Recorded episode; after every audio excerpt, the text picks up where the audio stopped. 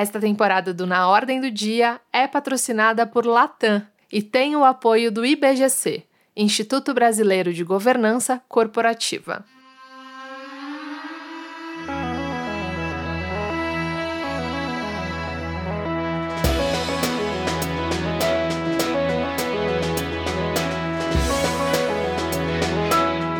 Olá, quero te dar as boas-vindas a mais uma temporada do Na Ordem do Dia, uma série de podcasts produzida pela ABERGE, Associação Brasileira de Comunicação Empresarial, cujo principal objetivo é fortalecer o papel da comunicação nas empresas e instituições, seja por meio de cursos, eventos, pesquisas ou diversos outros projetos que produzem e disseminam conhecimento em comunicação. Meu nome é Natália Souza e esta é a terceira vez que nos encontramos por aqui. Na primeira temporada, o Na Ordem do Dia explorou o tema das emoções na vida contemporânea. A temporada seguinte investigou o papel do diálogo nas relações interpessoais, do ambiente de trabalho à sociedade como um todo. Desta vez, o podcast reuniu diversos profissionais e especialistas do tema da governança corporativa. E ao longo de quatro episódios, nós vamos escutar o que eles têm para falar sobre a relação desse assunto com a comunicação. Não existe governança sem comunicação. Foi isso que nos trouxe Vânia Bueno, comunicadora, especialista de comunicação na governança e curadora desta temporada do Na Ordem do Dia. Governança é um dispositivo social, um acordo social para garantir a melhor tomada de decisão. A ideia de governança surge como uma resposta à complexidade das sociedades humanas. Ela vai se desenvolvendo ao longo da história para atender justamente os desafios da convivência em grupo. Ela surge para responder, por exemplo, aos desafios como distribuição de recursos, eh, resolução de conflitos e principalmente para coordenar os nossos esforços coletivos. Então, com isso surgem os governos. Com o desenvolvimento do comércio e da economia, a necessidade dessa governança ou desse sistema, dessa estrutura e ordem para os negócios também se torna importante. E aí a governança vai trabalhar com a transparência, com a responsabilidade, com a prestação de contas. Como as organizações hoje são maiores até do que muitas nações, a governança corporativa ganha um destaque muito grande e hoje é ainda mais complexa porque presta contas para uma conexão que é global e com a pressão de diferentes stakeholders. Então, a governança é um sistema de estrutura e de ordem que vai nos ajudar, que vai mediar a relação entre as organizações e a sociedade. Mas, além disso, ela tem um papel muito importante que é cuidar da orientação estratégica da organização, fazer com que sejam criadas metas, sejam criados objetivos e, mais do que isso, que essas metas, direções e objetivos sejam cumpridos. Então, para que isso aconteça, surge a governança corporativa e traz a ideia do colegiado, da tomada de decisão, também para superar uma tendência humana de operar a partir de seus próprios interesses e de suas prioridades. Então, o colegiado na governança corporativa tem esse papel para nos ajudar a tomar decisões que sejam mais equânimes, que sejam mais justas e que sejam mais éticas. Governança não existe sem comunicação, porque se a gente olhar o próprio processo, imaginando simplesmente o processo, o protocolo da governança, que não é a governança como um todo, mas o protocolo de governança, é um processo todo marcado por ações de comunicação desde a formulação da pauta. A pauta é uma peça de comunicação que vai definir quais são os assuntos que serão tratados, né, como é que essa, essa reunião de conselho vai acontecer. Depois, é importante que os conselheiros sejam municiados de informações, de dados, de conhecimentos e experiências para que eles possam tomar a decisão. E esse trabalho também é um trabalho de comunicação, porque requer uma visão de edição, quer dizer, quais são as informações mais relevantes, onde eu vou buscá-las, quais são as fontes mais confiáveis para aquela informação que eu estou compartilhando. Então, o processo de orientar o conselho é feito por comunicação. Depois, no momento da reunião em si, eu gosto de lembrar da Cláudia Tondo, que é uma consultora em governança, que esclareceu de uma vez por todas a conexão para mim entre comunicação e governança, quando ela disse que governança são diálogos sobre temas específicos e instâncias apropriadas. Então, a própria reunião de conselho, ela é uma ação de, de, comunicação, ela só se estabelece a partir do diálogo. E eu não tenho dúvida que a qualidade da comunicação no conselho define a qualidade da decisão tomada. Decisões, reuniões, atas, conselheiros são muitos os elementos que envolvem as conversas sobre governança. Nossos convidados guiam o nosso entendimento para que não tenhamos nenhuma dúvida sobre esses aspectos.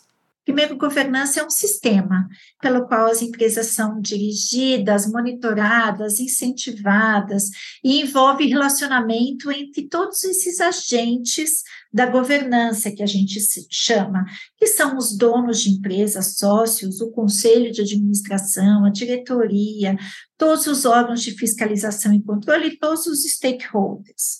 Quem nos explica é Valéria Café, diretora de vocalização e influência do Instituto Brasileiro de Governança Corporativa, ou IBGC. Isso é um conceito de governança, mas para ficar mais claro, a governança ela se divide em princípios.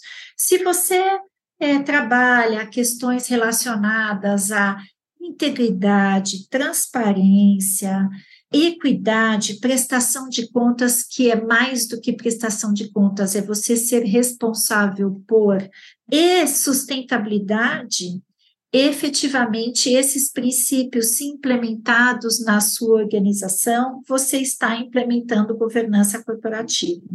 Acho que o que eu mais ouço ainda, né, é governança como sendo ter um conselho de administração. Essa é a Cristiana Pereira, sócia fundadora da Ace Governance e conselheira de administração. Então as pessoas falam: ah, eu tenho um conselho. Daí decorre que eu tenho governança. É, ou então o contrário, né? Eu não tenho conselho, por isso eu não tenho governança, né? E eu sempre me espanto quando as pessoas falam isso, né? E, e eu acho que a governança ainda é muito associada à burocracia e custo. É óbvio que governança envolve sistemas, processos, estruturas, é, mas isso pode ser adaptado né, a cada tamanho de empresa, a cada realidade de organização. Mas o que eu acho que a governança é mesmo são os seus princípios basilares, né? Eu acho que a, governança está muito mais no desejo de fazer a coisa correta, né? De dirigir a companhia, a organização de uma maneira ética, seguindo aí esses princípios do que necessariamente uma estrutura, um processo, uma política que, que você organize, né? Então, para mim, esse é o principal, vamos dizer, mito da governança, né? Governança é custo, governança é caro e governança é só para quem é muito grande. É importante entendermos que governança se aplica a organizações de qualquer porte mas, ao longo deste e dos próximos episódios, nós vamos nos concentrar principalmente na investigação desse cenário complexo que é a empresa de capital aberto e suas dinâmicas entre conselho de administração, comunicação, stakeholders, entre reuniões, atas e demais códigos desse universo.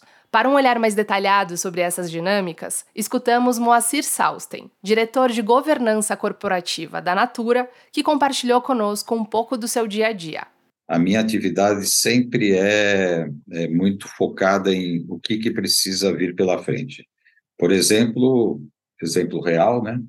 Daqui a duas semanas eu vou ter uma reunião de conselho de três dias de duração e é uma reunião importante, como todas as que faço parte, e eu preciso, e, e tenho feito esses dias, né, um acompanhamento bastante intenso de cada item da reunião, se está bem entendido o que se quer, se vai ser viável se cumprir no tempo que se estabeleceu. Eu já soltei a pauta, né? É, enfim, então, é, é, o que está vindo pela frente é particularmente importante, né? Isso dentro desse pacote mais básico, né, que a gente chama de, de atividades core, né, do, uh, do Conselho de Administração, né, as reuniões do, do, do Conselho, as reuniões dos comitês, mas, além disso, há outras várias atividades, eh, algumas de caráter mais operacional, algumas de caráter mais estratégico. Há envolvimentos eh, em relação a temas ligados a aspectos eh, regulatórios, legislação. Por exemplo, nós estamos às vésperas de divulgar o nosso informe anual de governança, que passou a ser uma obrigação para as empresas listadas há alguns poucos anos, né? e cada empresa precisa subir essa informação para a CVM, então nós estamos na reta final aí fazendo os últimos ajustes. Nós estamos lidando também em relação a alguns algumas decisões que foram tomadas recentemente do conselho que precisam ter alguns ajustes nas atas formais. Nós estamos também na reta final de da preparação do calendário do ano que vem. Então, são várias atividades que giram em torno de, de né, dessa diretoria. Algumas são mais é, previsíveis, né, essas que, que, que, lidam diretamente com o, o, calendário de reuniões, outras uh, são demandas uh, internas e externas.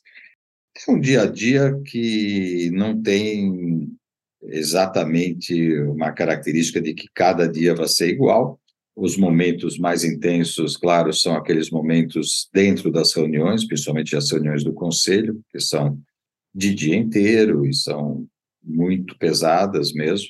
Quando a gente fala de governança, a gente está colocando dentro de uma mesma caixinha uma série de ritos, uma série de atos que muitas vezes se perpetuam ao longo do tempo e que refletem uma cultura e uma identificação daquele grupo ao qual a governança está sendo aplicada. Esta fala é de Maria Elisa Curcio, diretora de Assuntos Corporativos e Sustentabilidade da Latam Brasil.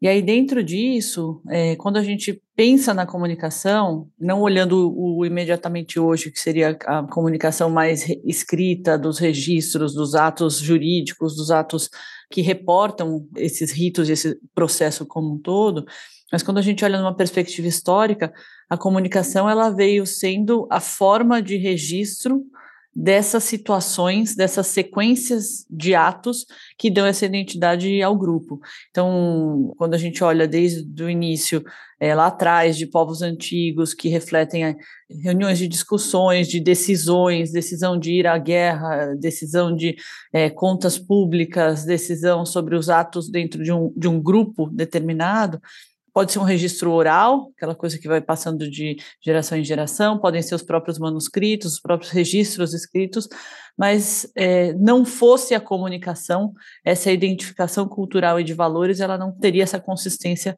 tão grande. Porque uma coisa é a gente imaginar é, o rito daquela coisa mais da expressão corporal. Então, eu, por exemplo, numa corte, pessoa, os magistrados entram, sentam, cumprimentam, então existe uma comunicação sendo posta. Então, da autoridade, da, da austeridade, muitas vezes, é, do respeito, é, dos papéis de cada um dentro daquele espaço.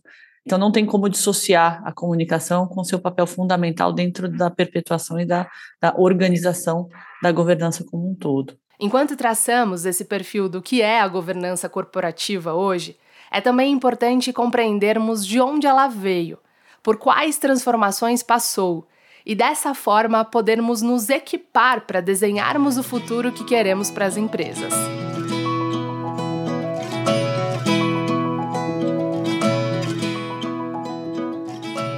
Segundo o Instituto Brasileiro de Governança Corporativa, os últimos 100 anos viram esse conceito surgir e se desenvolver para se adequar a novas realidades da sociedade e das empresas, como a abertura de capital.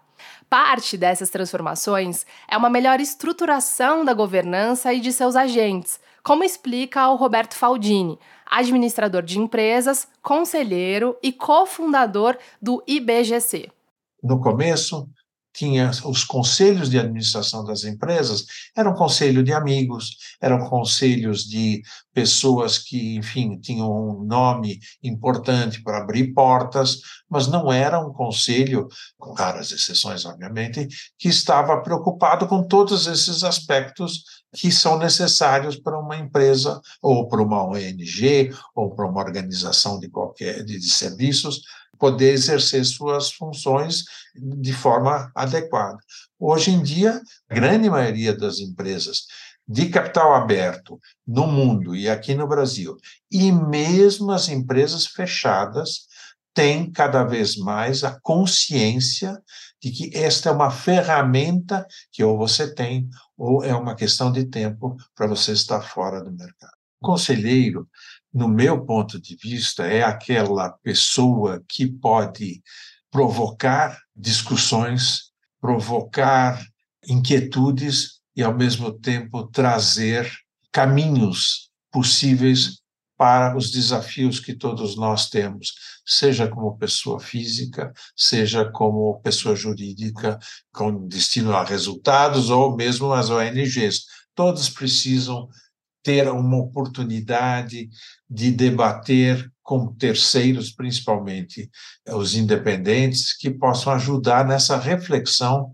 sobre quais são os desafios que a gente tem e o que a gente pode fazer para ultrapassar esses desafios. Eu acho que a gente está passando por um momento de transição nos conselhos de administração.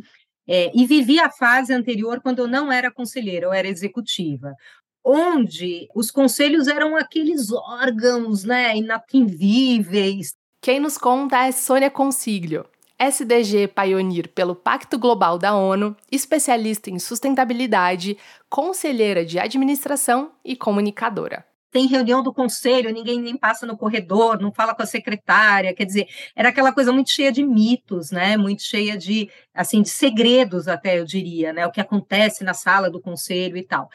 Eu acho que desde, principalmente, pandemia, as discussões de diversidade no conselho, acho que todas essas questões que foram trazendo o conselho assim mais para o reino dos mortais, digamos assim, a gente tem uma mudança aí no que de fato é, no que eu acredito que no de fato é, né? Então eu acho que a gente tem uma mudança ou seja, ficou mais transparente o que acontece na sala dos conselhos, qual é a composição, virou mais tema de matéria, foi mais coberto pela imprensa. Então, hoje eu acho que se aproxima mais o que eu entendo que é como o que de fato é um conselho de administração. Eu comecei a trabalhar com governança muito olhando para as regras. Essa é mais uma vez Cristiana Pereira.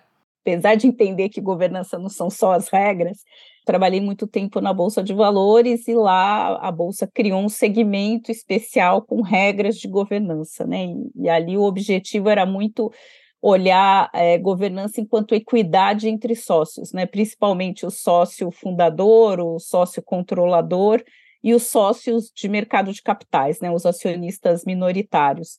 Então, muito do que eu aprendi de governança lá atrás, né, no, no começo da minha jornada, foi como que você equilibra esse, essas relações, né? Que estruturas, que políticas, que mecanismos de comunicação você faz para garantir esse equilíbrio.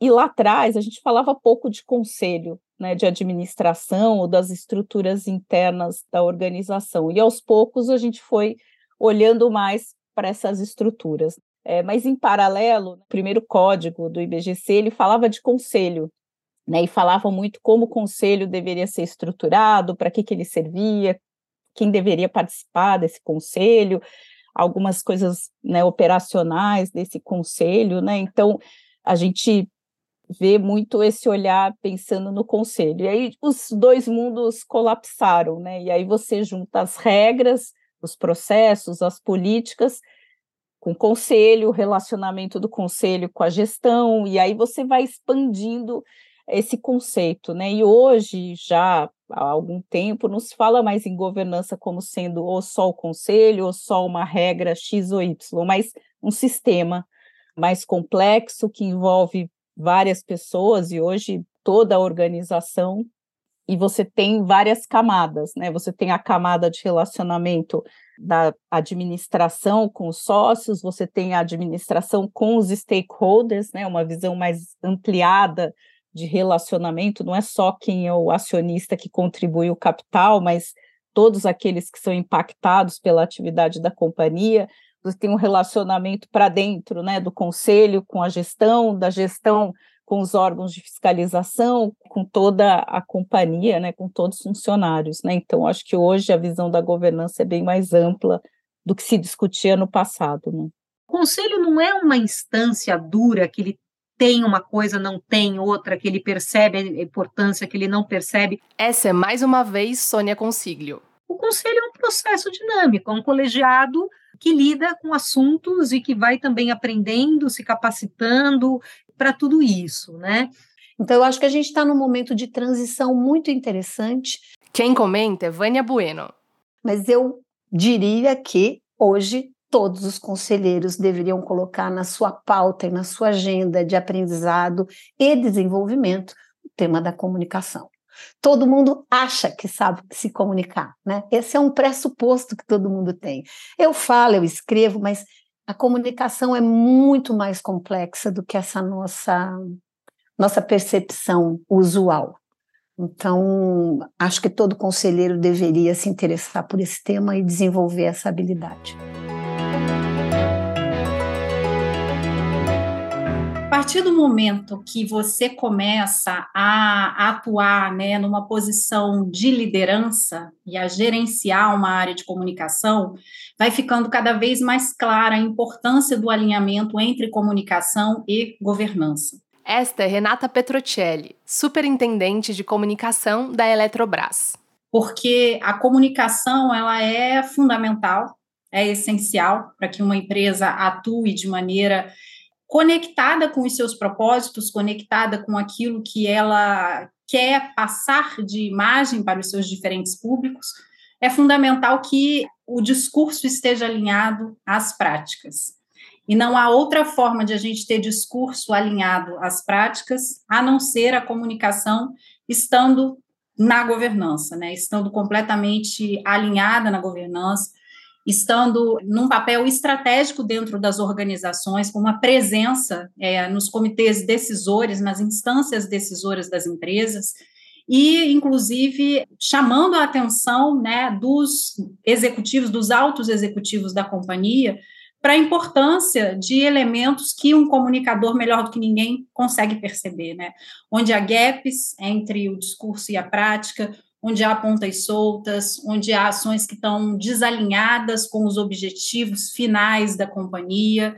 Tudo isso é um papel aí da, da comunicação como guardiã da consistência, que eu acho que é fundamentalmente o, o papel estratégico mais importante da comunicação hoje em dia. E o profissional de comunicação só consegue desempenhar esse papel se ele estiver alinhado com a governança da empresa. Comunicação é a habilidade humana que nos distingue de todas as outras espécies. É o que nos relembra a Vânia Bueno. Não nos torna melhores nem piores do que as outras espécies, mas nos deu a condição de desenvolver o conhecimento e de interagir com o nosso meio, criando inovações, criando relações, contratos, enfim, eu acho que tudo que nós somos é porque nos comunicamos comunicação é uma habilidade de desenvolvimento, de crescimento, de prosperidade, mas também de confusão, de conflitos, de mal entendidos, de manipulação, enfim, pode ser usada de diferentes formas, mas é uma habilidade essencial, é o que nos distingue enquanto humanos. Comunicação é a essência da sua sobrevivência. Este comentário é de Roberto Faldini. Se você não tem esta atenção para a boa comunicação, como é que é possível que todos estejam remando na mesma direção? A comunicação é que faz a motivação. Diante dessas perspectivas todas, algumas respostas começam a aparecer para a nossa principal pergunta: por que falar de comunicação na governança? Porque governança ela é a base, né, da empresa. É o que nos responde Sônia Consiglio.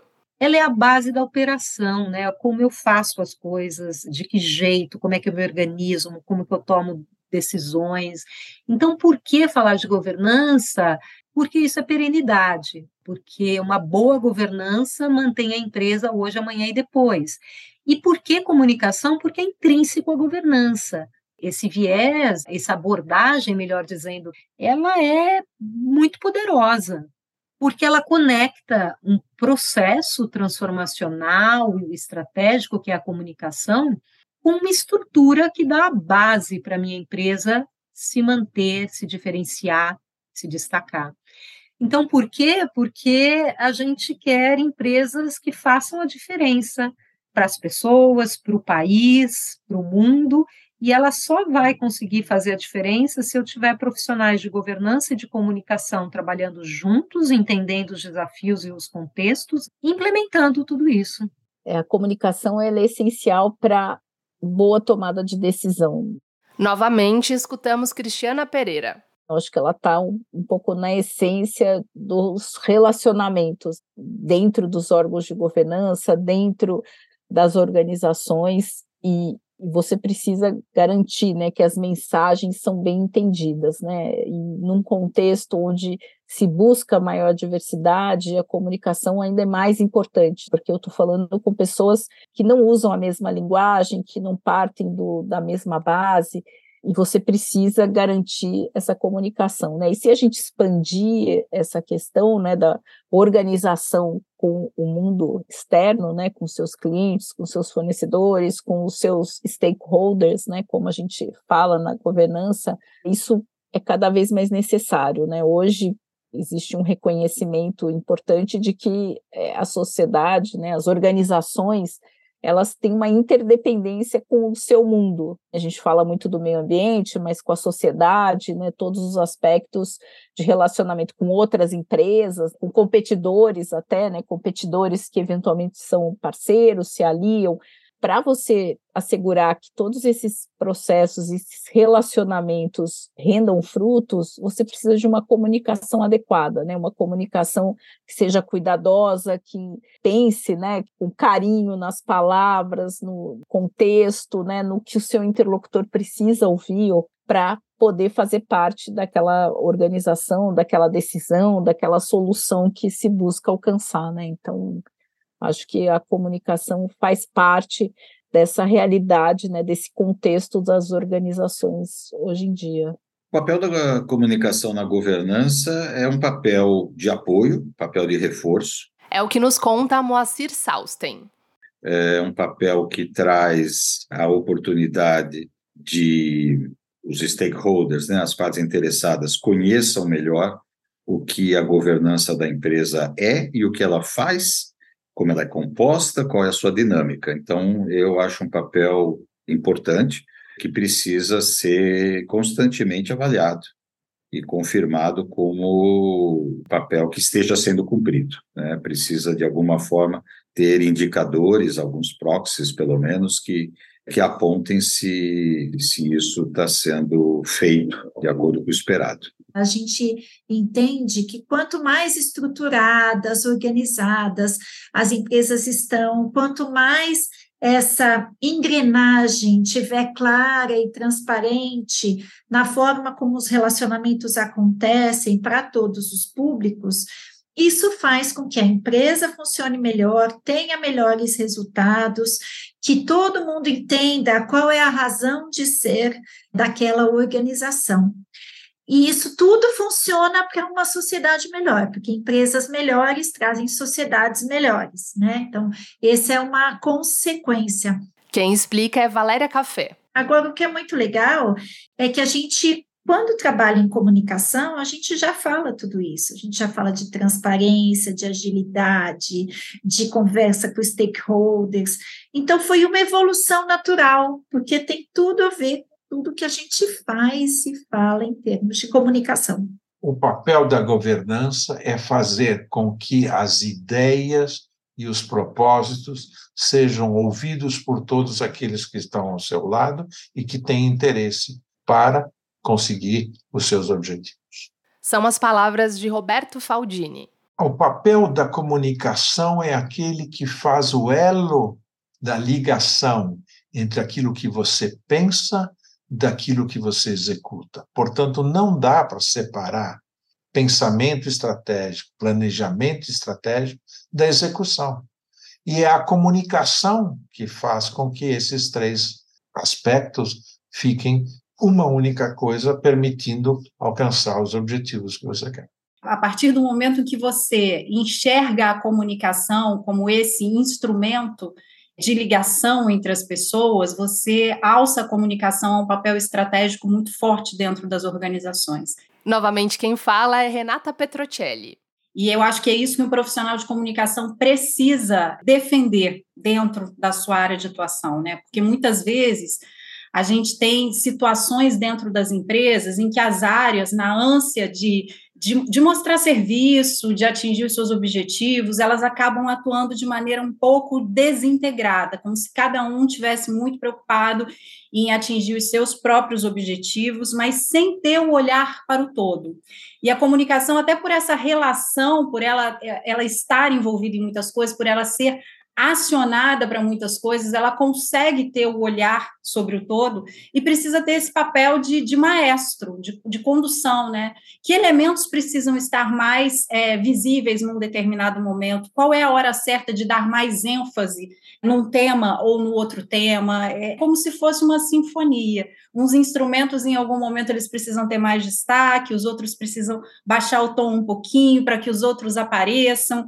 E eu vejo o profissional de comunicação como um grande maestro dessa, dessa sinfonia para que as coisas funcionem de maneira harmônica e todos tenham o seu destaque, mas que para todos tenham o seu destaque, é fundamental que em alguns momentos uns apareçam um pouco menos. Então, quem é que vai ajudar a conduzir essa história? Né? Eu vejo um pouco o profissional de comunicação como o maestro dessa grande sinfonia aí. É muito interessante como todos os convidados do podcast concordam com um papel da comunicação conceitual e bastante amplo, mas que nunca perde de vista suas atividades nos pormenores do dia a dia nas organizações, sobretudo do conselho. É o que entendemos quando escutamos Maria Elisa Curcio.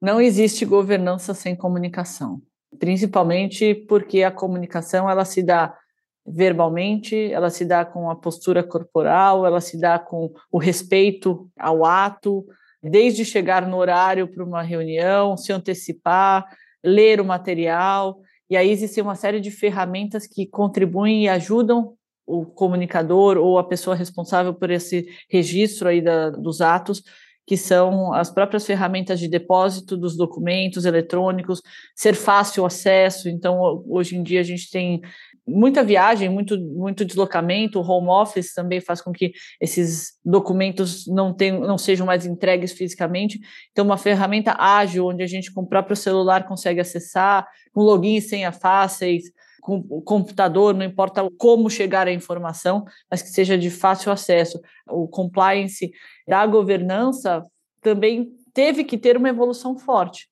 para garantir que não só que a informação que chegue até o conselheiro ela seja auditada e verificada, mas que também o que o conselheiro diz seja auditado e verificado.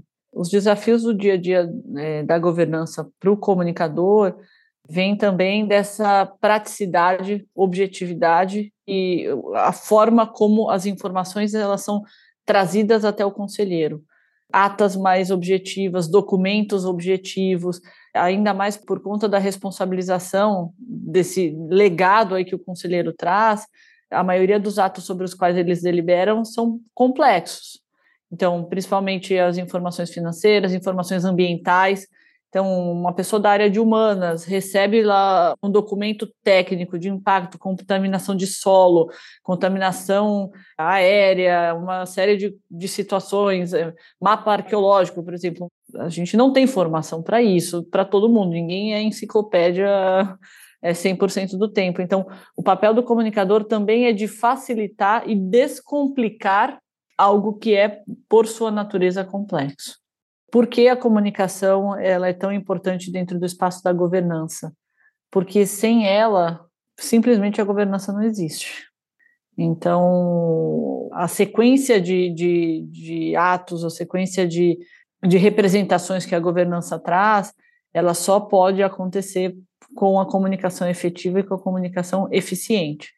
É, desde o cascateamento de uma decisão tomada da forma correta, que gere menos ruído possível, até a comunicação eficiente. Vou dar o exemplo que muitos comunicadores usam, que é o tal do jornal mural da fábrica.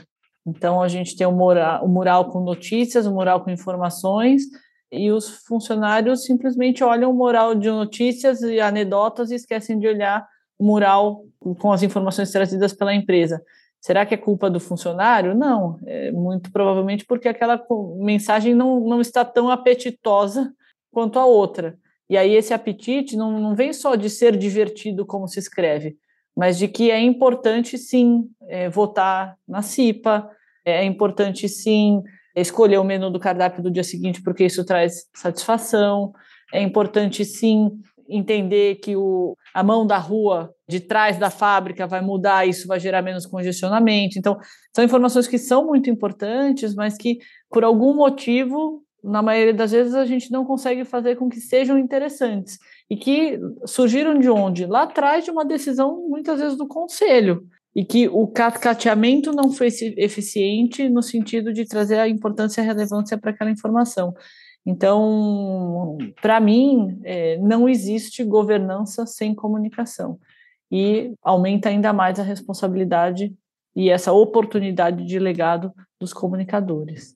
Não existe boa governança sem uma boa comunicação. No entanto, algumas organizações convivem com uma grande distância entre o conselho e os comunicadores. Esse é o tema do nosso próximo episódio. Até lá! O podcast Na Ordem do Dia é uma produção da ABERGE, a Associação Brasileira de Comunicação Empresarial. A idealização é de Hamilton dos Santos, com curadoria de Vânia Bueno. Direção, produção e roteiro é de André Felipe de Medeiros. A locução é por Natália Souza, a edição é de Nick Silva e a trilha sonora do Cientista Perdido. A produção executiva é de André Nakasone. Siga a Berge na sua plataforma de podcasts favorita e conheça também o Falação, podcast semanal que traz conversas com profissionais, professores e autores sobre tendências e desafios da comunicação empresarial. Para conhecer essas e outras ações da Berge, entre cursos, publicações e eventos, visite o portal Aberge no aberge.com.br.